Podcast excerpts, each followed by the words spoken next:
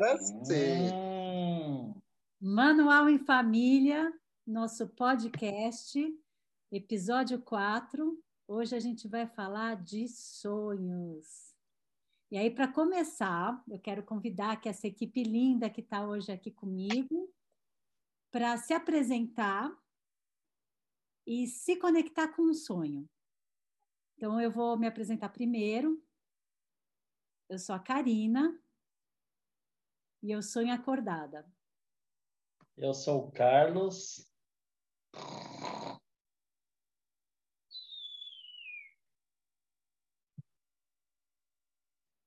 Eu sou o Plínio.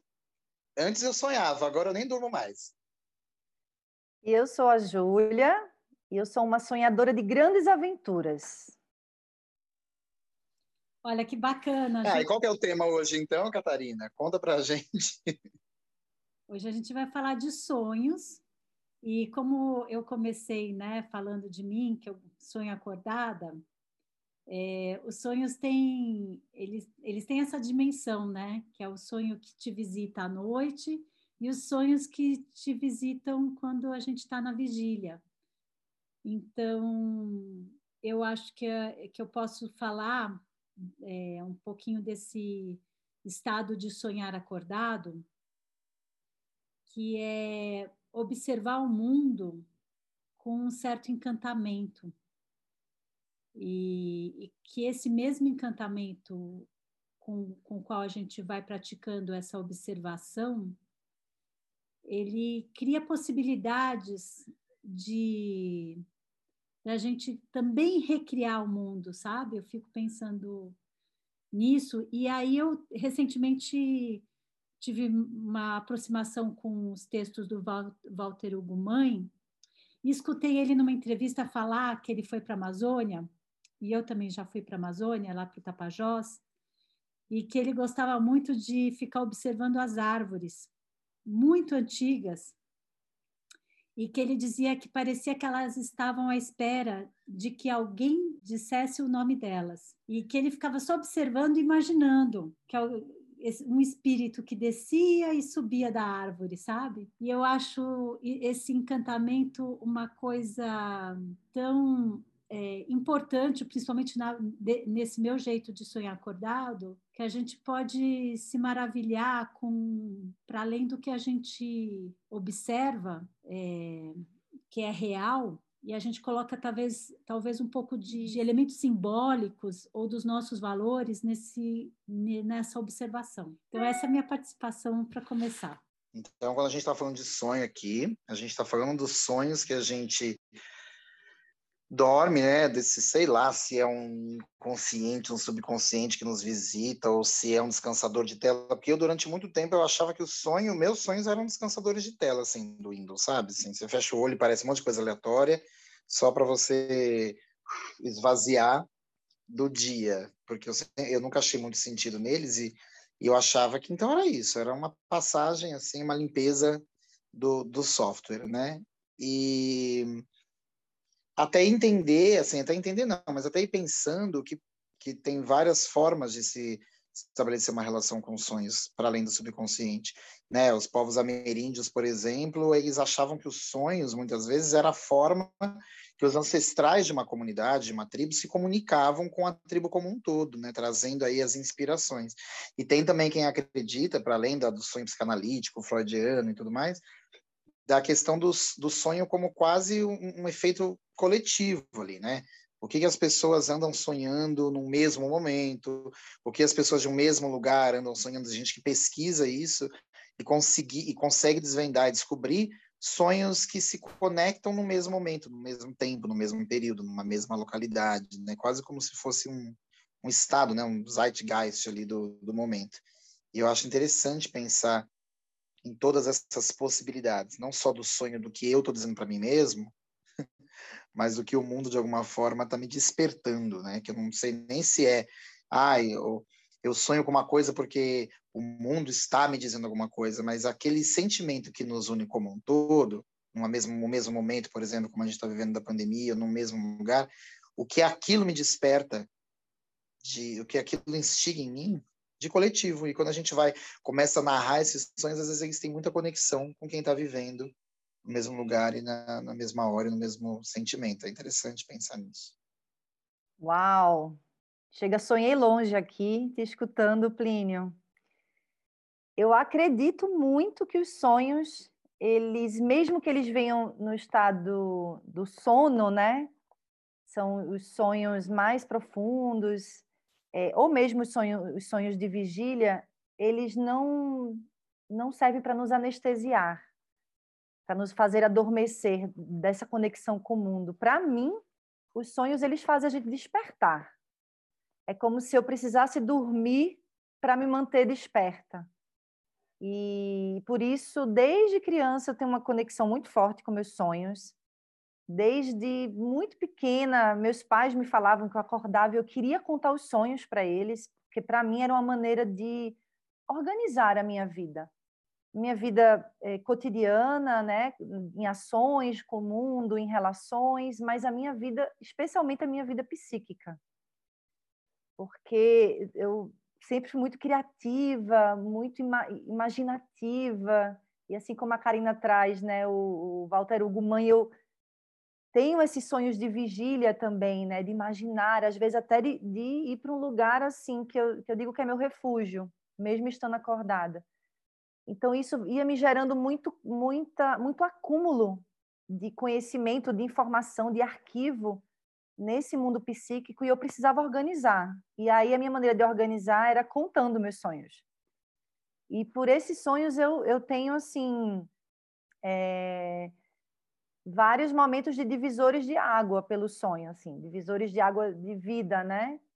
Então, teve, teve um momento de sonhar muito com, com alguns símbolos, né? Com, com desastres, por exemplo, muitos pesadelos da infância que anunciavam grandes transformações, uma mudança de escola, uma fase mais ansiosa por conta de alguma questão que eu estava vivendo, a própria, a própria transição né, das fases de, da infância para a adolescência. É, tive momentos de sonhos muito realistas, né? Esses sonhos lúcidos, de acordar e estar tá com, com os canais sensoriais muito ativos, assim, de, de sentir na pele mesmo o sonho, de chorar, de acordar chorando. É, e até sonhos premonitórios, né? Que eu acredito que, que dentro do sonho a gente vive também um, um, um trânsito mais livre é, entre os tempos, né? Então, no sonho a gente pode revisitar o passado, revisitar memórias, rever pessoas, pode organizar a vida do, do presente, né? O que está acontecendo, os fenômenos, né? É, emergentes. E eu acredito muito que a gente pode, possa também visitar o futuro, né? Projetando o futuro, imaginando, desejando e até visualizando coisas, né? Que aí, como o Plínio traz, muitos povos, né? É, ancestrais tinham essa, essa prática mesmo de se comunicar com os sonhos com essas várias funções, né? A função de, de prever, a função de, de, elaborar e a função de organizar. Então, eu sempre tive essa, essa, essa proximidade, sabe? Era uma coisa muito gostosa de acordar e contar meus sonhos para os pais, para meus pais, contar para meus amigos. Então, acho que eu fui criando essa intimidade, essa relação muito de amiga dos meus sonhos mesmo.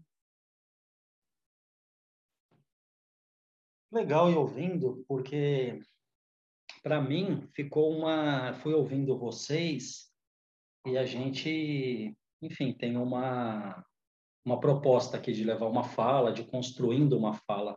E aí eu fui ouvindo vocês e como uma espécie de um quebra-cabeça na minha, na minha cabeça aqui, quase que um sonho onírico, onde uma, vem uma parte, eu lembrei de outra, falar isso, falar aquilo, e causa uma grande desorganização. Então, eu achei muito legal da, da a Júlia trazer a organização, e ela fala da palavra organizar, porque é como se assentasse um pouco. Eu fui ouvindo e fui viajando por, por várias conversas, né?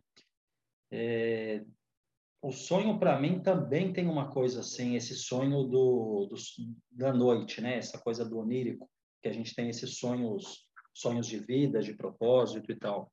Falando desse sonho da noite, para mim começou muito na minha fase inicial do, eh, adulta, quando eu comecei a fazer terapia na linha junguiana, ele pedia para eu anotar os sonhos. E eu não lembrava nunca dos meus sonhos, eu falava que eu não sonhava. Ele falou: olha, você pode anotar uma palavra, você pode anotar uma frase, cada dia deixa um caderno e quando você acordar, tenta tomar nota.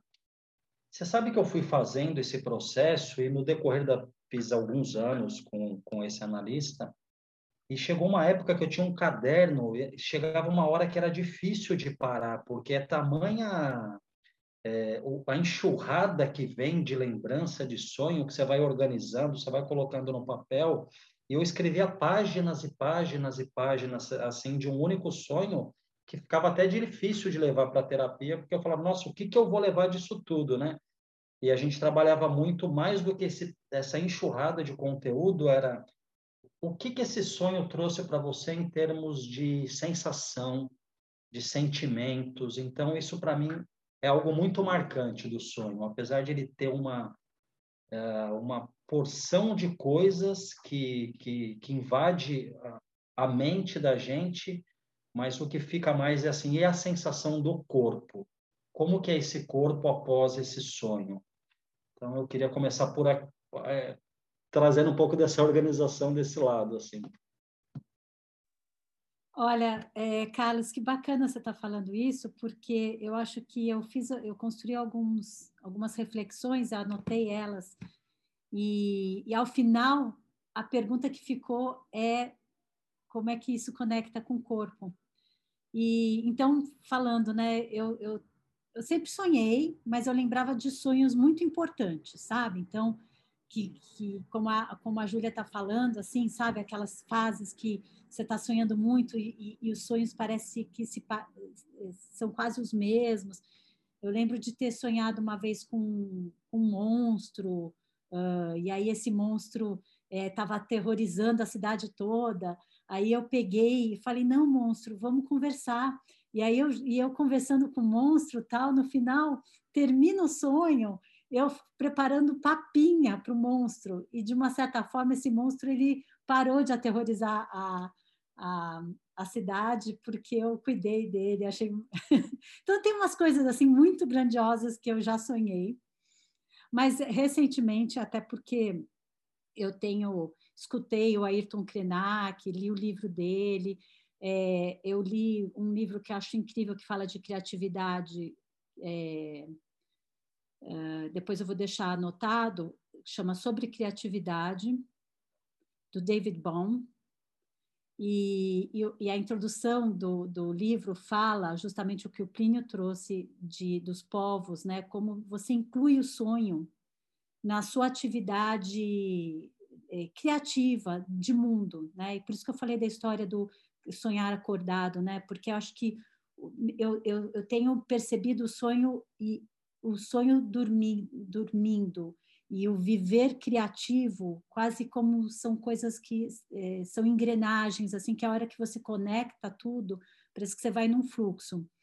E aí eu estou praticando de quando eu durmo, eu falo para mim mesma, eu vou dormir, eu vou sonhar, eu vou lembrar e eu vou registrar. Eu faço isso antes de dormir, acho que é uma super boa prática. E comecei a anotar. E eu comecei a perceber coisas no meu sonho sobre mim que eu não estava acessando no meu momento acordado. E, e, e aí eu falei que coisa incrível. Os sonhos são dispositivos é, para a gente represar, represar no sentido de deixar a água né, fluir assim, do que ficou guardado.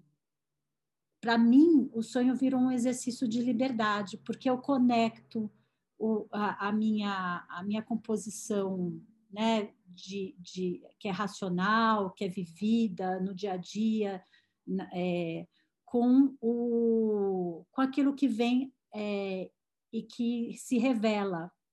E, e, e como a Júlia falou, né, tem uma coisa de despertar, e aí é quase uma sensação de, de ser integral.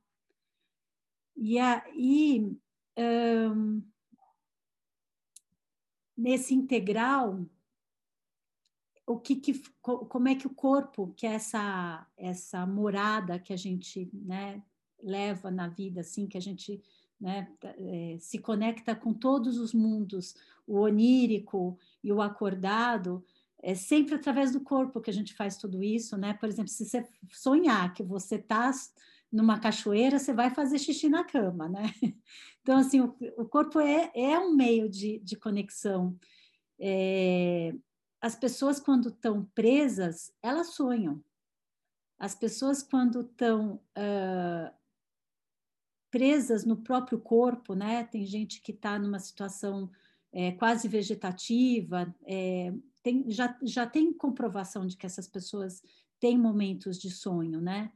Então, é um lugar de, de grande liberdade mesmo, de, de, de, você poder ser por inteiro. E às vezes, quando você, na vida real, não está sendo por inteiro, o, o, o, sonho ele faz a outra, outra ponta.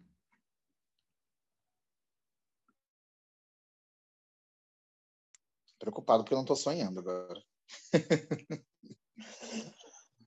eu já tive. É engraçado, eu já tive umas respostas em sonhos. Eu, eu acho que os, é, o sonho como um lugar de liberdade pode ser muito interessante, porque eu não conheço uma pessoa que não tenha sonhado que está voando que não acordou decepcionado. Que todo mundo você perguntar já falou assim: ah, eu já sonhei que voei.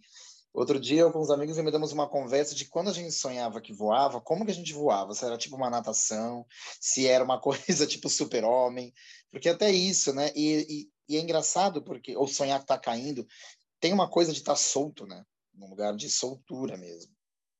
E eu já tive ideias que eu tive em sonho para aplicar na vida e que eu não sei de que lugar que veio. Mas eu também já tive medo de sonho dos outros. Eu morro de medo quando alguém sonha comigo. Eu morro de medo. A pessoa chega para mim e fala assim: sonhei com você. Já fala, meu Deus do céu. Porque vira e mexe isso acontece. Já aconteceu comigo de três pessoas na mesma semana, fala assim: tive um sonho com você. Eu já fico assim desesperado. A minha mãe é rainha de sonhar comigo toda vez que ela sonha, eu, eu fico mega preocupado, porque é sempre assim, nossa, filho, você tá bem, sonhei que estava afogando, umas coisas assim. Aí, outro dia, ela me ligou para falar que tinha sonhado comigo, aí eu falei, ah, não, mãe, pelo amor de Deus, ela falou, não, mas foi um sonho muito bonito. Você tava num, você tava todo de branco, num campo assim muito verde e tinha uma água e do outro lado da água tinha uma luz e você ia caminhando para essa luz e do lado da luz tinha a vovó, tinha a bisavó. Eu falei, meu Deus do céu, falei, mas era um sonho tão bonito. Falei, tô vendo. E aí eu fico pensando, claro, tem essa piada que eu fiquei desesperado de verdade, mas eu fico pensando quando outros, quando a gente sonha com outro, o outro sonha com a gente, é um lugar que a gente está se conectando com o outro que tem várias vertentes, né? Tem a coisa de que o sonho é, é, é, o mundo falando com você, o mundo despertando, tem a coisa freudiana de que é, é, é, é você com você mesmo ali, psicológica, emocional, tem a coisa também que vai para um lugar mais sagrado, espiritual, que está se conectando. Quando eu sonho com outro, o outro sonha comigo, a gente se sonha. É um tipo de conexão que a gente pode estabelecer que a gente teve? Porque eu já sonhei muito, vocês foram falando, eu já sonhei muito, os outros já sonharam comigo, mas eu já sonhei muito com outro. E já tive muita conversa com outras pessoas em sonho que eu não tive na vida. E aí é muito legal de pensar se essas conversas existiram, né? De repente eu sonhei com alguém que me disse uma coisa muito importante no sonho e eu carrego para minha vida uma um conselho de alguém que me deu uma fala muito importante que ela nunca me deu. E aí, essa pessoa existiu? Essa fala existiu? Isso é real ou menos real? Que loucura é essa? Vocês já sonharam com alguém? Já tiveram conversas com alguém em sonho? Isso existiu?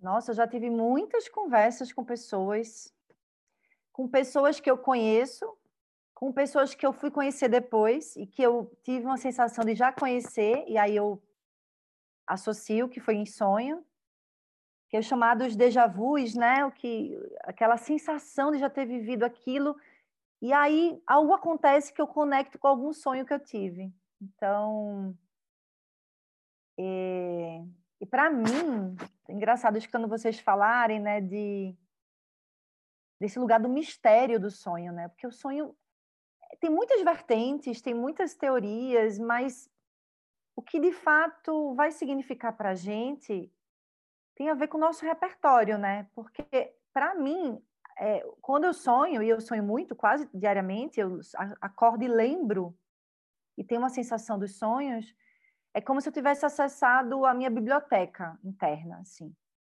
E aí, na biblioteca tem tem livros do meu passado, mas tem coisas que estão acontecendo agora. E aí se conecta super com esse sonho coletivo, né?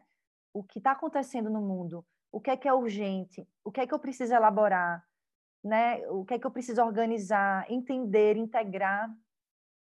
E aí é engraçado que os sonhos, eles vêm com muitos elementos simbólicos, né? E o símbolo é essa chave, que ela não é, ela não significa exatamente o que a realidade diz, mas também não necessariamente sonhar com dente caindo é morte, né? Não, o símbolo ele pode ser tanto pessoal quanto coletivo, quanto familiar, né? Então acho que tem muita liberdade dentro do desse dessa intimidade, dessa relação com os sonhos. E os símbolos, eles dão uma oportunidade da gente é, vivenciar coisas. E aí eu já cito um livro que me guiou muito, que eu comecei a sonhar muito, né? Passei a, a aumentar ainda mais meus sonhos na pandemia, no começo da pandemia. Eu mergulhei num livro chamado Oráculo da Noite, do Siddhartha Ribeiro, que é um livro incrível, é a história e a ciência do sonho. E ele fala, né, bem resumidamente, porque é um livro super amplo, que o sonho é uma espécie de simulacro ou de simulação da vida. Então, é como se fosse um espaço de teste ou de revisitação ou de refazer algum caminho que você deixou algum, alguma ponta sem nó, e aí você volta pelo sonho num espaço ficcional, mas que é muito real para quem vive. E aí vem muitos símbolos. Por quê? Porque se eu vivi algum trauma muito forte na minha vida, quando eu vou revisitar no sonho, eu não sei se eu aguento revisitar aquilo de novo, tal qual foi, né? Então eu venho, venho por símbolos, vem às vezes cara de pessoa, é, vem uma pessoa com o rosto de outra, mas eu sei que é a primeira pessoa. Vem umas misturas assim muito customizadas da própria história da gente, né? Isso é muito legal. E aí conecta muito com o que o Plínio traz dos sonhos coletivos, por exemplo. Tem muitas pesquisas já rolando dos sonhos da pandemia. Como as pessoas passaram a sonhar mais intensamente na pandemia e com símbolos muito parecidos também. Gente sonhando que está saindo sem máscara, gente sonhando que o vírus está entrando pela janela, com monstro, com grandes aventuras, desafios, porque estamos vivendo esse momento coletivamente, né? Então, acho que o sonho é, é um, é um lugar, assim, do mistério, da liberdade, do despertar, mas de, um, de uma dimensão pessoal, mas também extremamente coletiva. Acho que é muito legal também partilhar dos sonhos, porque a gente vai construindo a narrativa, né? Poxa, eu sonhei com isso, eu sonhei com você, ah, conversei com você no sonho. Então, a gente vai tendo o apoio, o suporte do outro para esse entendimento, né?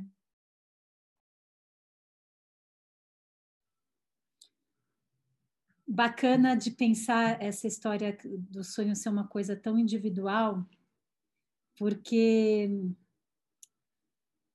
ah, são imagens que a gente vai criando durante os nossos sonhos, que é o Plínio fazendo graça, gente. São imagens que a gente vai criando é, que são nossas, né?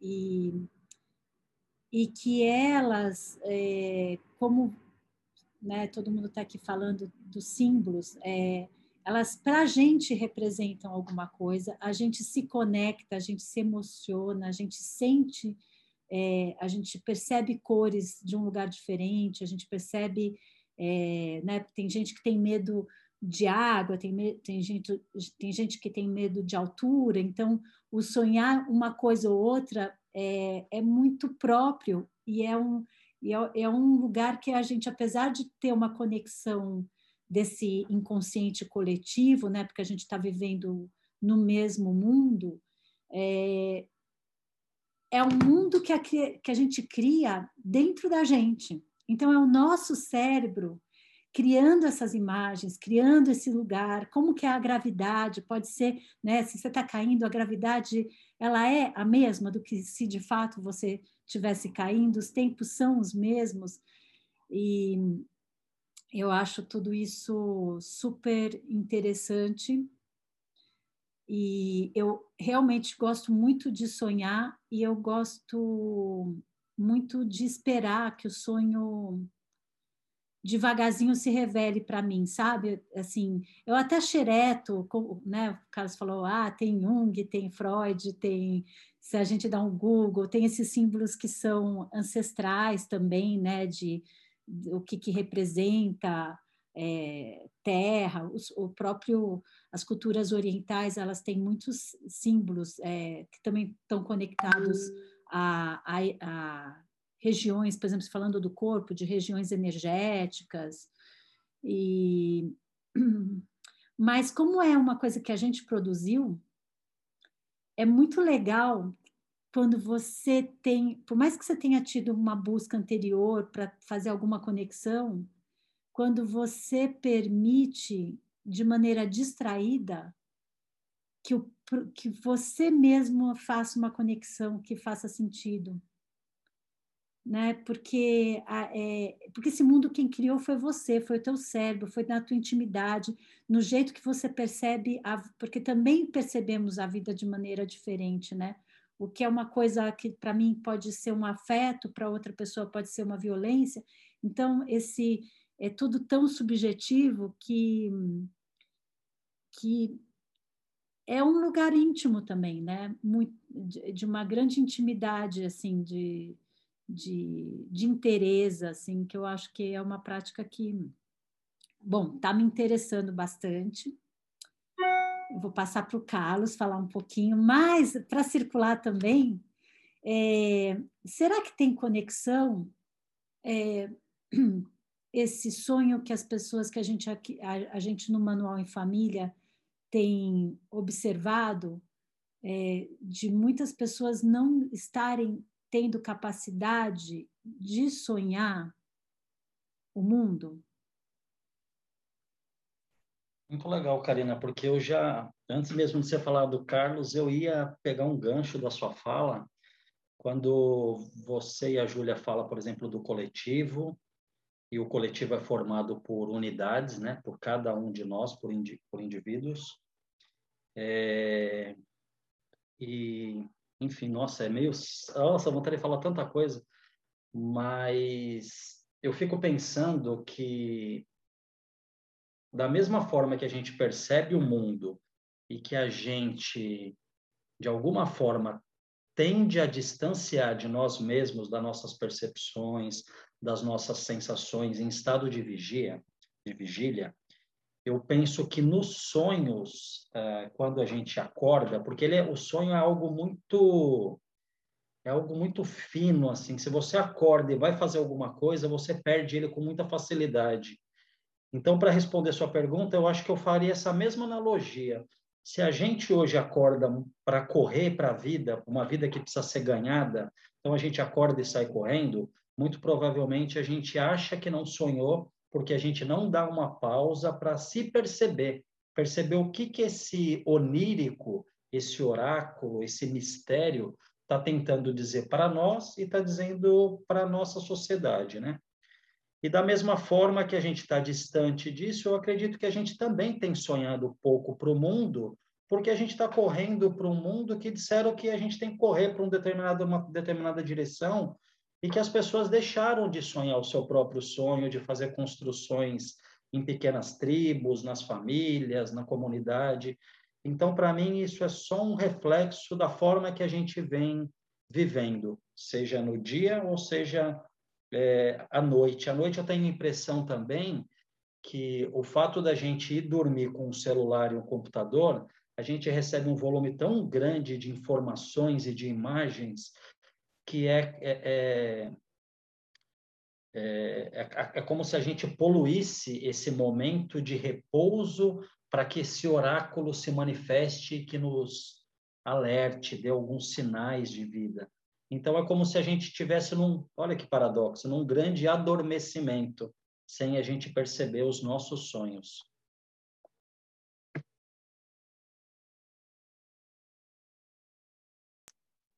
É, a Karina apaixonada ali. ai, ai, ai. Eu acho que o sonho talvez seja uma forma de inspiração. E eu acho muito bonito quem consegue. Eu não acho que eu consiga sempre, mas eu acho muito bonito quem consegue seguir a sua inspiração no lugar do sonho com tanta certeza. É muito louco, né? Porque o Carlos foi falando e eu fui pensando, a gente construiu uma sociedade em que a gente é tão obcecado pelas certezas, né? E, não, e é muito interessante a gente estar tá vivendo uma pandemia que nos deixa tão incerto de tudo, né? Mas, assim, a gente é tão obcecado pelas certezas e, e, e, pelo amor de Deus, não estou falando com isso que a gente não tem que correr atrás do que é científico, tá? Ao contrário. Mas a gente fica tão obcecado por essas certezas que eu tendo a achar que a pessoa extremamente cética, aquela que acredita muito na coisa extremamente cartesiana e racional, que você não prova, você não existe, né? Ela é quase tão tão é, eu acho que a pessoa muito cética, muito cartesiana, ela é quase tão tão crédula, vai, ela é quase tão histérica quanto uma pessoa que seja uma fanática religiosa. Porque é quase como se a gente desconsiderasse outros saberes, né? Eu acho que. E aí eu fico pensando que eu gostaria de ter essa firmeza no sonho, na inspiração. É, eu, eu acho muito bonito a gente conseguir, através do sonho, por exemplo, quando você fala assim, poxa, deixa eu me abrir para esse oráculo, né? Deixa eu me abrir para o que vai vir de mim, deixa eu abrir porque eu posso perceber de outro lugar. E aí você acordar e falar assim, já sei, é isso que eu vou fazer e seguir isso. Eu acho isso muito legal. E eu vou dizer que eu tenho uma super dificuldade. E eu me lembro de algumas vezes eu senti, não, não é por aqui. Só que tudo que era racional, tudo, tudo que era racional me mostrava que o caminho era este. Mas alguma outra coisa, alguma outra, alguma outra coisa dentro de mim dizia que não. E eu não seguia essa coisa dentro de mim eu seguia, não, peraí, mas se tudo está dizendo que é para ir para cá, se eu estudei, se eu pensei isso, se é um bom lugar, se não sei o que, não sei o que, é para ir para cá. Ué, eu vou tirar isso de uma de uma loucura da minha cabeça, mas essa loucura da nossa cabeça muitas vezes é, é essa confiança numa inspiração nossa.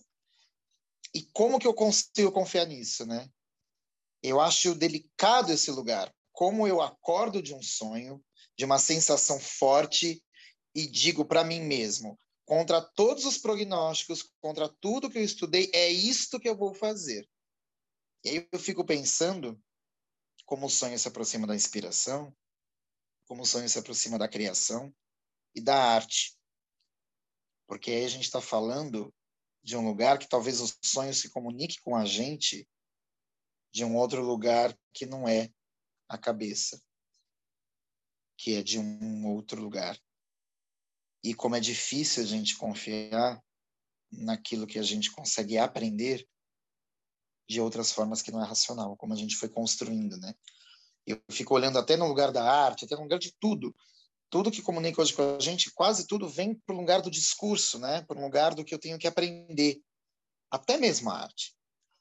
E eu acho que o discurso tem muita gente fazendo. É muito mais gostoso quando vem por uma sensação que você não consegue explicar e que tem outra forma de aprender.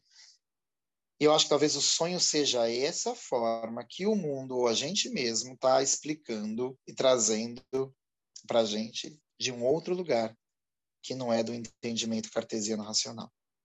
E que a gente tem que estar tá à deriva, né, para conseguir pegar. Eu não sei se eu tenho essa confiança. Eu estou trazendo aqui, me colocando nesse lugar. Porque eu já fiz isso, de, que a Karina falou.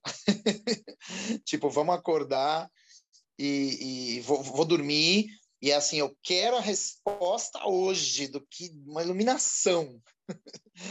e aí, não sei se vem ou se vem, será que eu sigo?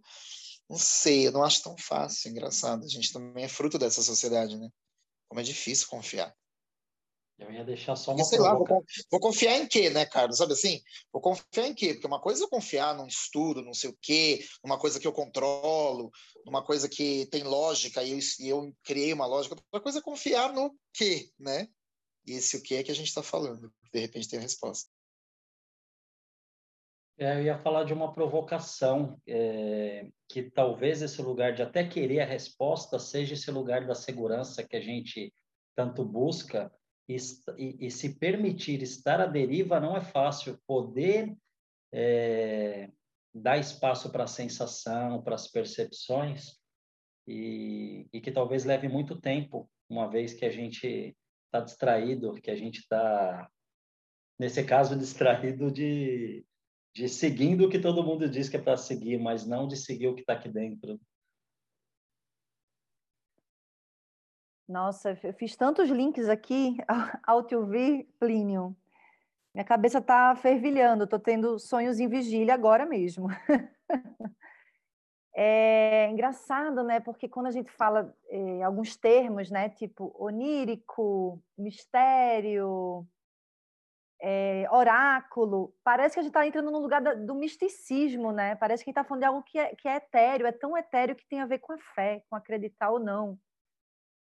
Mas é um, é um outro lugar, talvez é um, é um lugar que, que não está nas polaridades nem do essencialismo fundamentalista, que, que nega uma, uma, uma lógica, uma, uma racionalidade saudável, mas também não é no outro extremo, que é o niilismo, é assim, a falta de confiança total na subjetividade, no lugar da experiência, que é o lugar da arte. Esse lugar da arte talvez ele una essas duas, ele seja um meio do caminho entre esses dois polos, né? Porque a arte ela vem de uma matéria subjetiva, ela vem das nossas percepções, né? das nossas narrativas, e as narrativas é, humanas, elas são boa parte imaginativas, né? imaginadas, não necessariamente aconteceram, mas a gente confia que as narrativas aconteceram e que, que fazem sentido para a gente. Enquanto, por um outro lado, tem um lugar de uma lógica, tem um lugar de uma racionalidade. Né? Porque aí o lugar da arte também não é um lugar só do banda voou e, e cada um faz o que quer e, tem um lugar da reflexão, talvez é isso, é o refletir sem perder a experiência, né? Eu acho que nesse mundo que o Carlos está dizendo, que faz todo sentido pensar de que enquanto a gente vem sonhando mais intensamente o momento coletivo, a gente também não vem sonhando com talvez com com coisas que façam sentido, ou a gente não vem desvendando, ou a gente não tem tempo nem de sonhar. Porque a gente vive num mundo é, de um consumismo absurdo, de um apego a, a um lado objetivo, racional, é, em um mundo cada vez mais complexo. Olha que louco, né? A complexidade do mundo que tem sido falada, a teoria da complexidade fala que a gente está tão interconectados que não tem mais como resolver um problema sem resolver vários outros, né?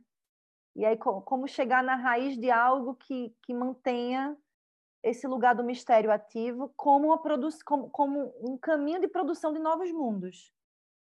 Que aí se né, conectando também como é que o sonho pode, pode construir um novo mundo, pode transformar o mundo.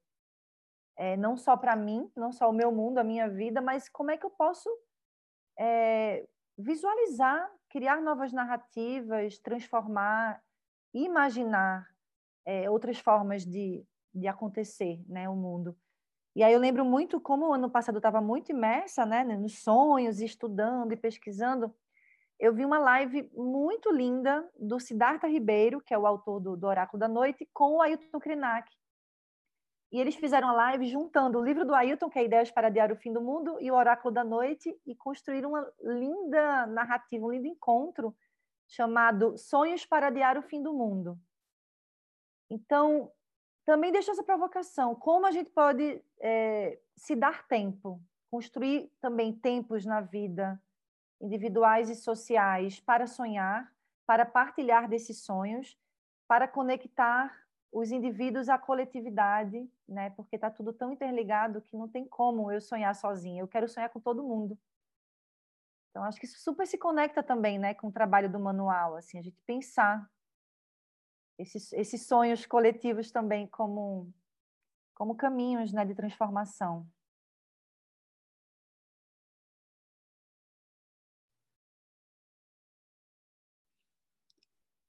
Ah! A Karina tá super coaching do, do, do, podcast, gente. Desculpa, mas ela, ela a gente está falando, ela vai jogando as palavras. Mas eu queria. Não, eu queria só falar que assim, essa coisa do distraído é muito legal, né?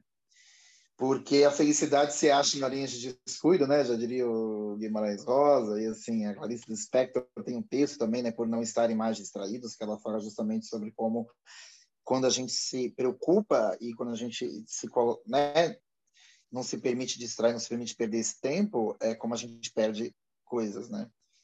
E, e talvez o querer com muita ansiedade, o querer com muita, muito afinco, é o que não, não faz a coisa andar e fluir.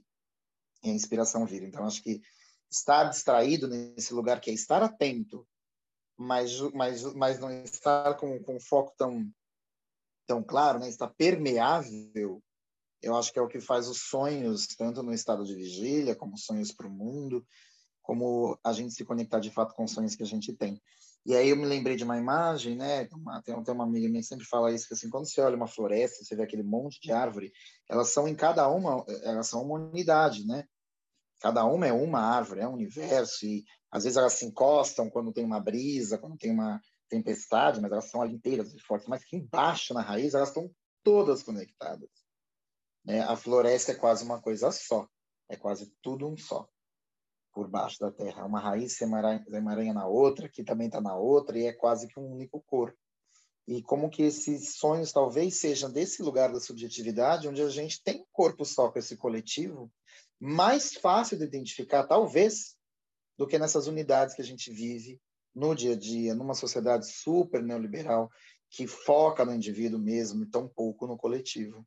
Então, talvez o sonho seja o lugar que a gente pode encontrar para se conectar com o que a gente é. é. Tem uma, uma imagem que me vem, que é de uma poesia do Fernando Pessoa, que o Fernando Pessoa, para mim, quando eu leio ele, eu sinto que eu estou sonhando, porque eu sempre crio muitas imagens.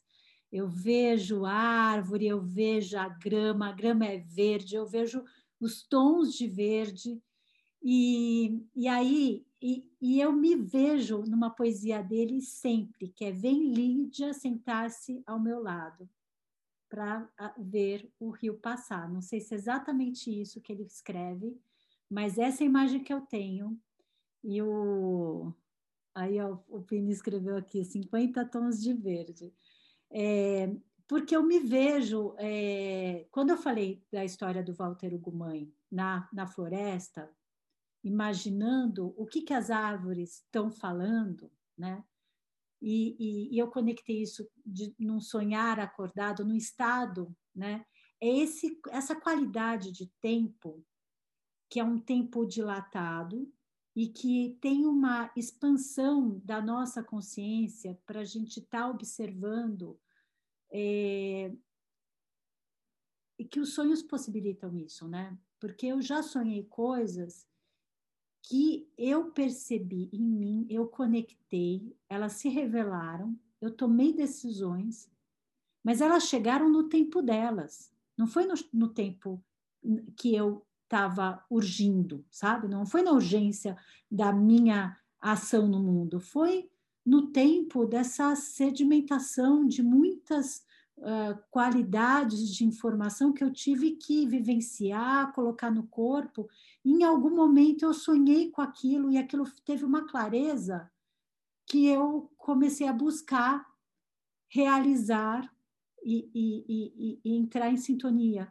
Então, esse, esse esperar o rio passar, você ter essa tranquilidade na vida de que tem coisas que tem que passar, que tem que ser vividas, é, para você atuar no tempo certo das coisas também, eu acho é, que, que até esse exercício, né, que o, Plínio fala, ah, não estou sonhando muito, é, tá sonhando, só não está lembrando, né? E, e, e, também, como a gente falou no primeiro episódio de cuidar, né, de cuidados, eu acho que esse é um cuidado que a gente pode trazer também, sabe? É uma prática, não é um negócio que vem fácil, assim, é, como a gente fala, fala no manual, que é essa prática que a gente, a gente que é um estado de presença, né, que é uma qualidade de troca, uma horizontalidade, são muitos cuidados que a gente precisa ter para estar tá no tempo certo das coisas. Então, eu acho que sonhar é uma camada a mais, assim. Muito legal. Eu vou ouvindo vocês, vou me ouvindo, o que a gente vai construindo aqui, E ainda que a gente esgote todas as palavras, talvez a gente esteja mais uma vez fazendo o que o mundo está dando. E aí, enquanto manual em família, quando a gente leva as nossas propostas, a gente leva elas através de uma intencionalidade, a gente leva as nossas propostas para que as pessoas possam sentir, perceber, entrar em contato por outras vias, pelos poros, pelo corpo. E aí eu queria fazer um convite para vocês e para quem está ouvindo a gente. Eu queria convidar para quem está ouvindo a gente para fechar os olhos só um pouquinho e prestar atenção nesses sons que eu vou trazer. E para que lugar que o seu corpo te leva, mais do que a sua cabeça, o que sensação que, que é despertada nesse fragmento de som.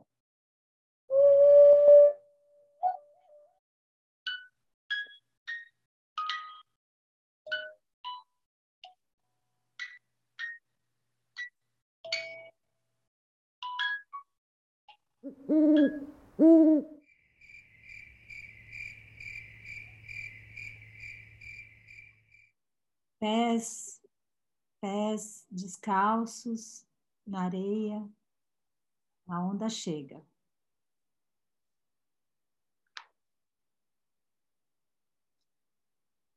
Dente de leão, bem fininho, soprado devagar no meio do céu azul e as folhas no fundo.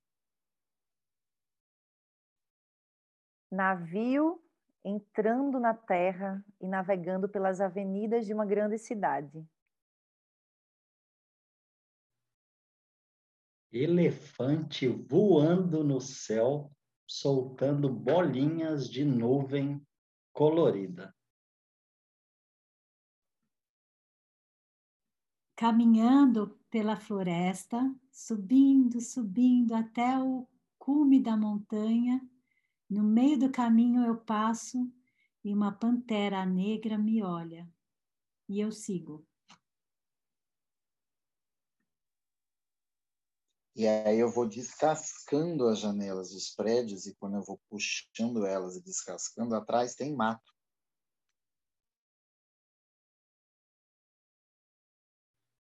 E eu, quando eu abro a porta do meu quarto, eu saio na areia da praia. Eu vou andando e de repente eu caio de cima do céu. Eu estou num, numa caçamba de um caminhão cheio de mulheres cantando e dançando como num transe. Parecia as bacantes no culto para Dionísio e a gente para no meio de um grande manguezal e sai caminhando pelas vielas dos mangues num grande cortejo, chamando todos os seres para acompanhar a gente.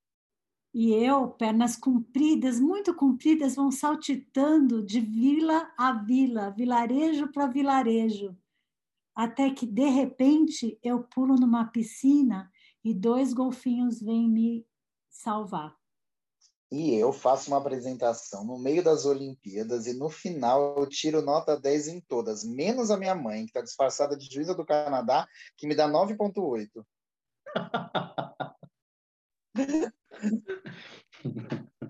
Bom, eu acho que é para cobrir os sonhos mais oníricos e as conversas que a gente não tem, que a gente já teve dentro da gente, né?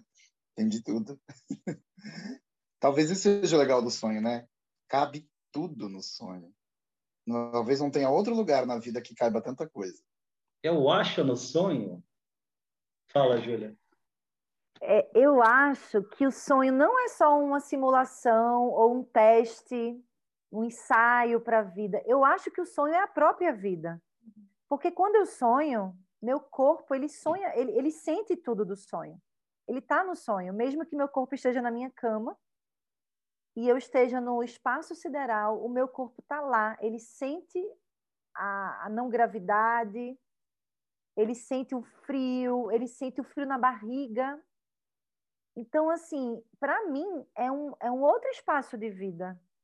E é um espaço de vida que precisa ser cultivado pelo corpo, pelas práticas né, que a gente tem como socialização, pela arte.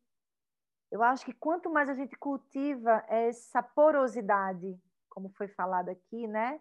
Essa abertura para os sonhos, seja desperto, seja em sono, a gente vai armazenando mais e mais e mais livros nessa grande biblioteca, esse nosso repertório.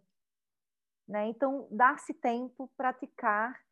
E, e, eu acredito que a gente pode pedir sonhos, sim. A gente, antes de dormir, é, é assim, fazer aquele momento de higiene mesmo, né? Tirar, tirar tela, respirar fundo, ter um caderninho, um sonhário do lado, assim, que você possa. Opa, acordou, já bota ali os sinais, palavras soltas porque é uma prática.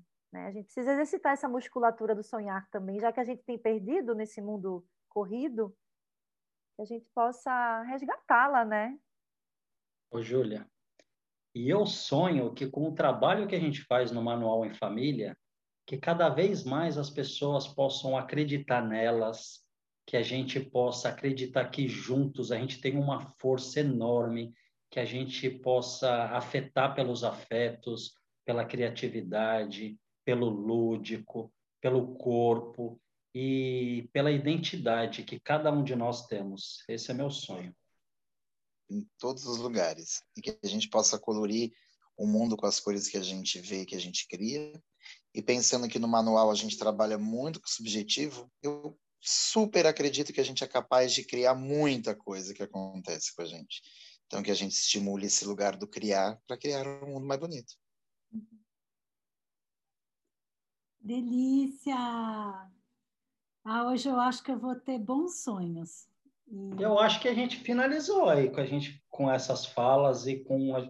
eu te mando o sonho, é, os sons, você fechar com sons, mas eu acho que ficou bem legal, hein? O que vocês acham? Terminar, a gente deseja para todo mundo o quê? Bons sonhos. Bons sonhos.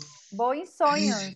E para terminar, a Karina vai cantar uma opereta para inspirar o som.